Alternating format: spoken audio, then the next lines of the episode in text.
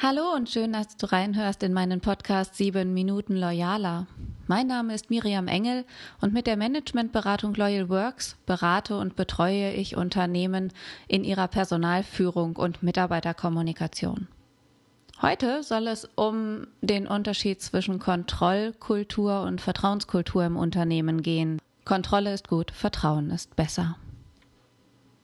Jetzt sind wir ja schon einige Jahre raus aus diesem Taylorismus und kontrollierfähigen Arbeiten. Also gerade in einer digitalen und flexiblen Arbeitswelt ist Vertrauen natürlich ein zentraler Wettbewerbsvorteil. Und ich weiß nicht, inwiefern du dich mit Vertrauenskultur für dein Unternehmen schon beschäftigt hast. Vielleicht kann ich dir heute ein paar neue Impulse dazu mitgeben, denn nicht nur, dass Kontrolle viel Zeit und Geld in Anspruch nimmt, sondern Vertrauen hat ja auch einfach massive Vorteile.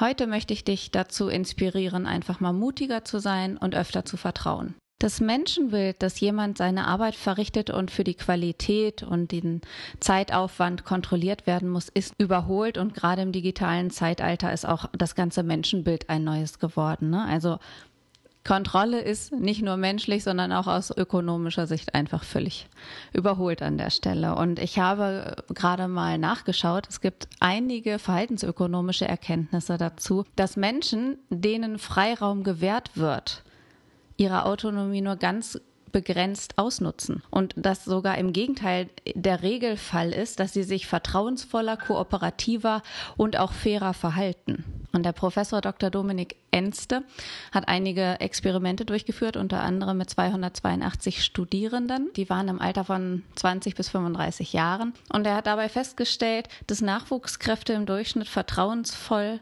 und vertrauenswürdig sind. Das heißt, jetzt hat das auch alles nochmal mit den neuen Generationen, die auf den Arbeitsmarkt kommen, zu tun, dass da viel mehr vorausgesetzt wird, dass es sich in Unternehmen auch um eine Vertrauenskultur handelt.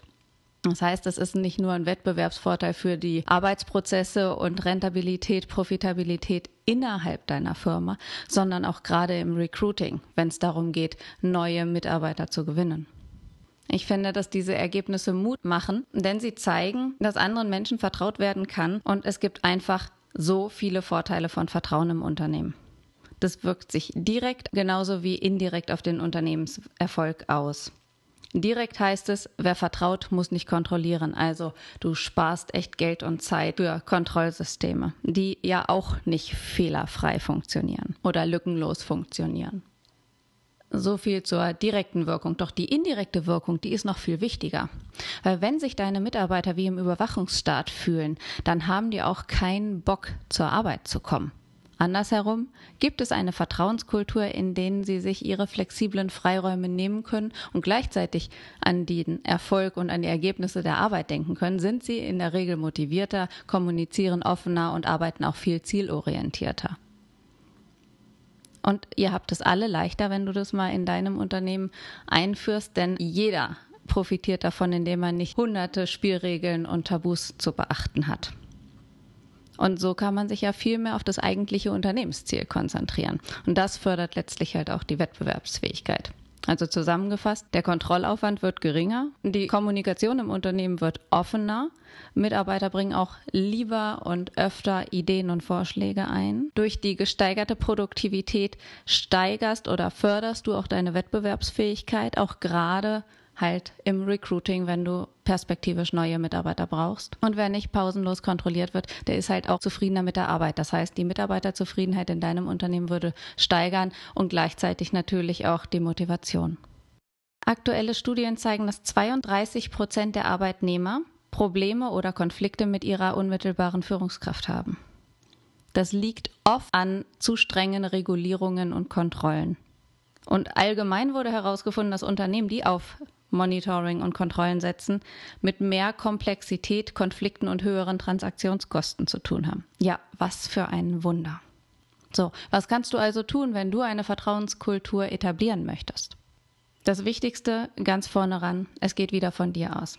Die Initiative liegt bei der Führung.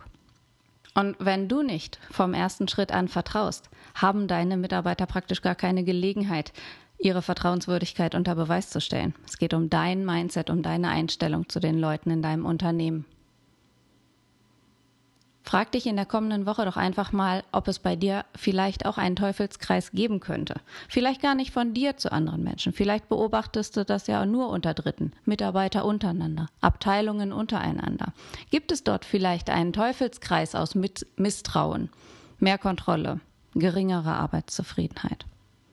Insgesamt ist eine geringe Arbeitszufriedenheit auch schon ein Indiz. Es muss nicht heißen, dass das Kontrollsystem dahinter die Ursache dafür ist, aber es ist möglich, dass Arbeitsunzufriedenheit auch mit der Vertrauenskultur zusammenhängt. Ich möchte dich ermutigen, zunächst deinen Mitarbeitern zu vertrauen, dann die Ergebnisse auch in Zusammenhang mit deiner Führungsarbeit gemeinsam durchzugehen und dann ganz konkrete Ergebnisse zu loben.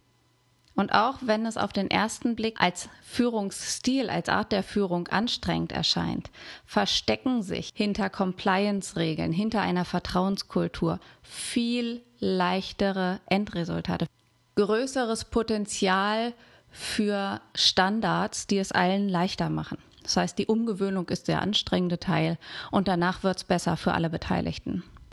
Wenn du auf eine Vertrauenskultur im Unternehmen mehr setzen möchtest, dann schau dir gerne auch meine letzten Blogartikel an auf der Website loyalworks.de.